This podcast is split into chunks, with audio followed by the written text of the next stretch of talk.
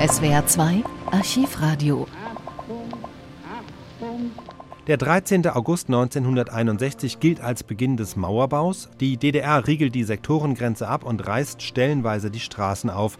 Dass irgendetwas passiert, ist unübersehbar. Schon in den frühen Morgenstunden schicken Senderfreies Berlin und Rias ihre Reporter an die Sektorengrenze. Wir hören zunächst Götz Kronburger vom SFB. Es ist jetzt 5 Uhr. Der Platz vor dem Brandenburger Tor. Zu sehen ist auf den ersten Blick nur eine Barriere, die die Eberstraße absperrt. Dahinter ein Straßenbaukommando, das Pflaster wird aufgerissen, wahrscheinlich um die Straße nicht mehr passierbar zu machen.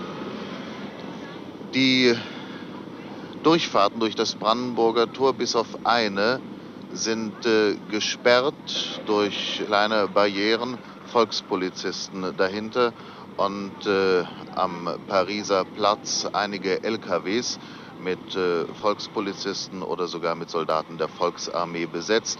Man sieht im ersten Licht des Sonnenscheins Stahlhelme blinken. Nun erkundigen wir uns bei der Westberliner Polizei, was hier zu beobachten ist und seit wann etwas zu beobachten ist.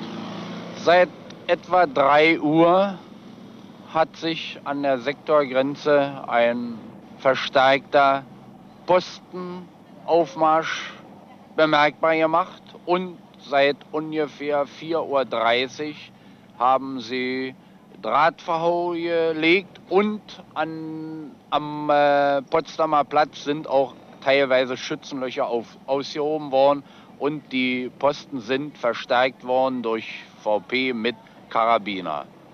Zurzeit ist der Fahrzeugverkehr sehr schwach.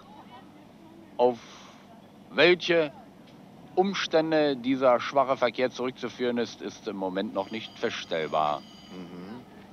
Allerdings äh, passieren Fußgänger das Brandenburger Tor und äh, ich kann nur feststellen, dass die Ausweise kontrolliert werden. Aber ist Ihnen gemeldet worden, dass Fußgänger zurückgeschickt wurden? Im Moment sind darüber keine Meldungen vorhanden. Wir melden uns nun aus der Zollbaracke am Brandenburger Tor, der Baracke des Zollgrenzkommissariats 4. Was haben Sie feststellen können in den ersten Morgenstunden?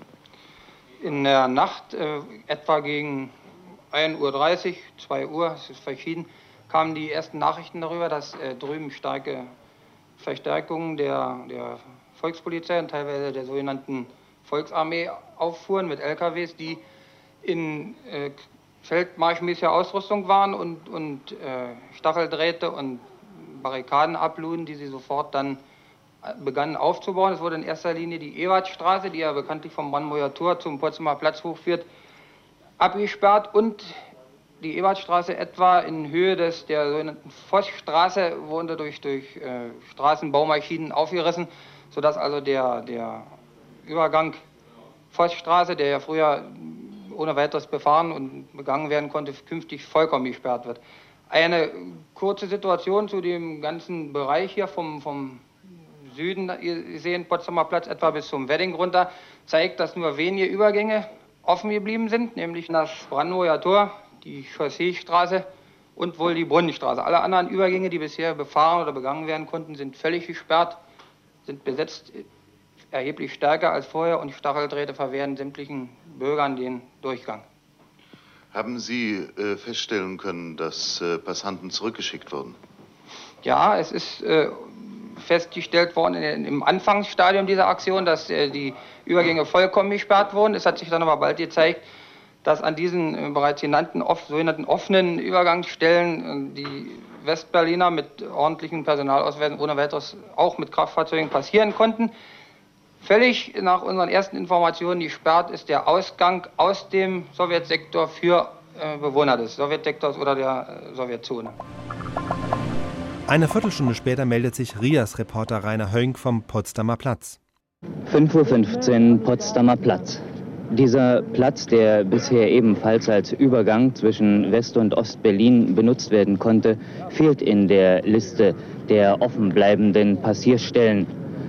Und das Bild, das sich uns hier bietet, tja, die Volksarmee ist damit beschäftigt, den Platz hermetisch abzuriegeln. Als wir durch die Bellevue-Straße den Potsdamer Platz ansteuerten, sahen wir zunächst einmal Westberliner Polizisten kurz vor dem Potsdamer Platz in einem Abstand von 50 Metern aufgestellt. Dann auf der Spitze des Potsdamer Platzes die Engländer, die englische Militärpolizei, Polizisten mit Ferngläsern in der Hand, die die Arbeiten der Volksarmee dort drüben beobachten. Gerade ist ein LKW aufgefahren in der Ebertstraße und vom LKW werden jetzt Betonpfähle abgeladen. Und in wenigen Augenblicken wird man diese Pfähle an der Grenze entlang in schon vorbereitete Löcher einsetzen und dann beginnt man mit dem Ziehen von Stacheldraht. In der Ebertstraße selbst ist das Pflaster aufgerissen worden, die Steine hat man aufgeschichtet und ein Passieren ist sowieso unmöglich gemacht worden durch rot-weiße Barrieren, die noch davor aufgestellt worden sind.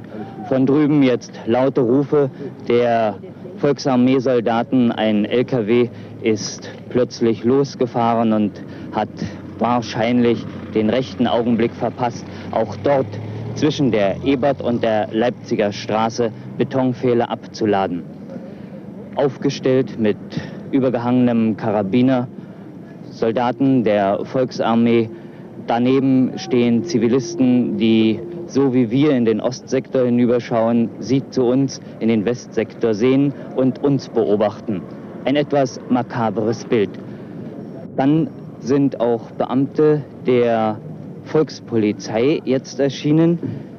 Sie haben die dunkelblaue Uniform an, während die Volksarmee in den grünlichen, erdfarbenen Uniformen hier aufmarschiert ist, teilweise mit dem Karabiner über dem Rücken den Lauf nach oben und teilweise den Lauf nach unten. Dann ein Blick weiter hinüber zur Leipziger Straße. Auch die Leipziger Straße ist schon nicht mehr passierbar. Hier stehen ebenfalls Soldaten und zwar hinter einer ausgelegten Stacheldrahtrolle. Soldaten, Soldaten und immer wieder Soldaten. Das ist das friedliche Bild, das uns von drüben geboten wird. Und nun wollen wir versuchen, einmal mit Zivilisten zu sprechen, die hier auch am frühen Morgen schon auf dem Potsdamer Platz stehen. Wann haben Sie es erfahren?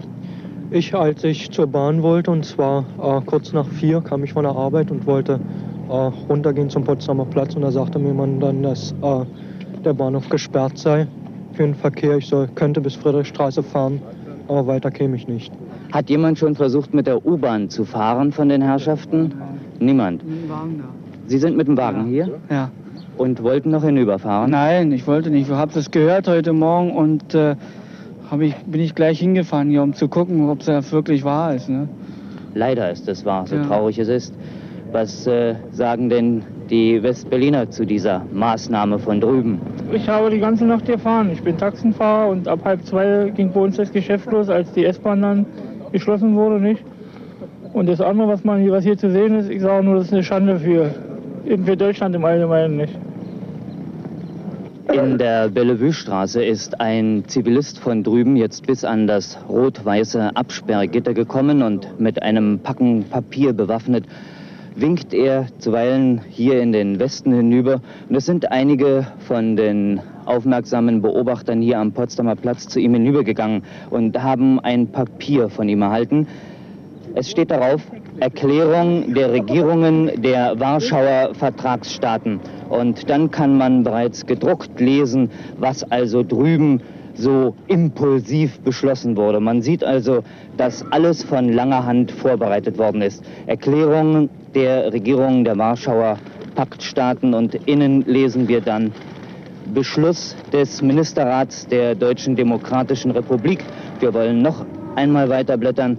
Bekanntmachung des Ministeriums des Innern der Deutschen Demokratischen Republik. Da steht dann aufgrund des Beschlusses der Regierung der Deutschen Demokratischen Republik vom 12. August 1961 erlässt der Minister des Innern mit sofortiger Wirkung folgende Anweisung. Im Straßenverkehr für Kraftfahrzeuge und andere Fahrzeuge sowie Fußgänger zwischen West-Berlin und dem demokratischen Berlin bleiben folgende Übergänge geöffnet. Kopenhagener Straße, Wollangstraße, Bornholmer Straße, Brunnenstraße, Chausseestraße, Brandenburger Tor, Friedrichstraße, Heinrich-Heine-Straße, Oderbaumbrücke, Puschkinallee, Elsenstraße, Sonnenallee und Rodower Straße. Es fehlt also der Potsdamer Platz. Später fährt auch Erich Niesmann vom Sender Freies Berlin von einem Grenzübergang zum anderen. Wir hören ihn erst am Brandenburger Tor und anschließend an der Bernauer Straße. Seit etwa 1 Uhr heute Nacht rattern die Pressluftbohrer und bohren einen Graben quer durch die Ebertstraße hier am Brandenburger Tor. Der Graben ist etwa einen halben Meter tief und einen halben Meter breit. Es sind Volkspolizisten in ihrer Arbeitskleidung. Es ist eingesetzt die Feuerwehr. Es sind eingesetzt die Beamten des Amtes für Zoll- und Warenkontrolle. Und auf der anderen Seite des Brandenburger Tors stehen etwa 30 LKWs, die hier die Mannschaften herangebracht haben. Das sind etwa schätzungsweise 50 Uniformierte, die hier das Brandenburger Tor bewachen. Wenn ich einen Blick die Ebertstraße hinunterwerfe, ich darf den Bürgersteig nicht betreten, denn er gehört schon zum Osten, dann sehe ich, wie etwa 200, 250 Meter entfernt vom Brandenburger Tor gleichfalls eine Schneise durch die Straße gebohrt wird. Die Polizisten von drüben in ihrer Arbeitskleidung, die Ostpolizisten, die Ostfeuerwehr, sie blicken hier rüber, ja, sie lächeln sogar dabei, wie sie den Pressluftbohrer in die Erde bohren und einer schaute mich an und es war an seinem Gesicht zu lesen, ja, höre nur das Geräusch, ich mache es extra für dich, damit du es auch auf deinen Tonband bekommst. Die nächste Reportage kommt von der Bernauer Straße. Dort war die Situation insofern besonders bizarr, als die Sektorengrenze an der Hauswand verlief. Das heißt, die Häuser gehörten zu Ostberlin, aber der Bürgersteig bereits zu Westberlin. Ich stehe jetzt mit meinem Wagen Bernauer Straße, Ecke Gartenstraße, nachdem ich die Bernauer Straße entlang gefahren bin, entlang der Sektorengrenze und an allen Grenzübergangsstraßen dasselbe Bild. Verrosteter Stacheldraht, der sich quer über die Straße spannt und dahinter Posten von etwa vier, zum Teil auch fünf kriegsmäßig ausgerüsteten Volkspolizisten mit umgehängtem Stahlhelm, geschulterten Gewehren mit aufgepflanzten Bajonetten. Und wenn ich hier über das eine Ruinengrundstück blicke, ich wurde darauf aufmerksam gemacht von dem einzigen Westpolizisten, der hier die Sektorengrenze für die westliche Seite bewacht, dann sehe ich hinten eine kleine Ruine, aus deren rechten Fenster der Lauf eines Gewehres in Richtung Westsektor zeigt. Und hier rechts drüben in einem kleinen Häuschen, in einem kleinen Schilderhäuschen, da soll den neugierigen Blicken entzogen, ein Ofenrohr postiert worden sein. Ein Ofenrohr, eine Waffe, die in den letzten Kriegstagen des letzten Krieges gegen die Panzer eingesetzt wurde. SWR 2 Archivradio. Viele weitere historische Tonaufnahmen gibt es, thematisch sortiert, unter archivradio.de.